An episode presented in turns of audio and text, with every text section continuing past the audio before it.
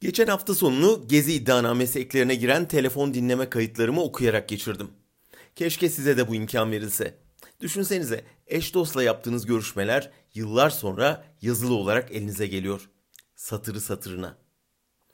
Koca polis teşkilatı işi gücü bırakmış bizim özel sohbetleri dinlemiş. Sonra zahmet edip bunları kağıda dökmüş. Bitmemiş, marifetmiş gibi iddianameye koymuş. 100 sayfayı aşkın telefon kaydı.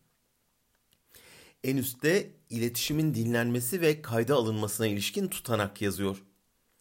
Hedef şahıs ki bu ben oluyorum ve karşı şahıs belirtilmiş. Konuşma tarihi, saati, süresiyle telefonun görüşme anında bulunduğu baz kayıtlı.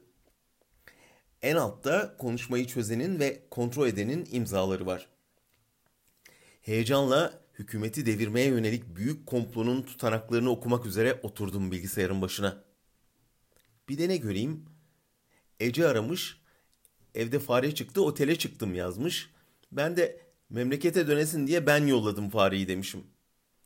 Nazan bir randevu hatırlatmış. Hay Allah tam o saatte Federer Nadal finali var diye dertlenmişim. Osman aramış.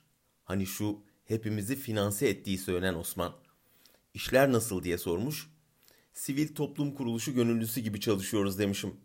Çalıştığımız kanal para ödeyemiyor çünkü. Allah sizi inandırsın. Yahu gelin şu hükümeti devirelim türü bir muhabbet yok. O konularda tek satır yok. Ama müebbetimiz isteniyor. Daha komiği şu.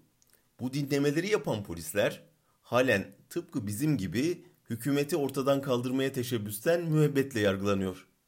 Yani dinlenen de sanık, dinleyen de. Avukatımla konuştum.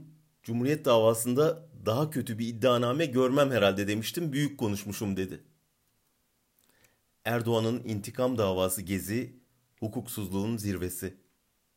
İddiaları, iddianameyi anlatsan çocuklar güler. Ama ne yazık ki gülemiyoruz. Osman Kavala bu saçmalıktan 20 aydır hapiste yatıyor.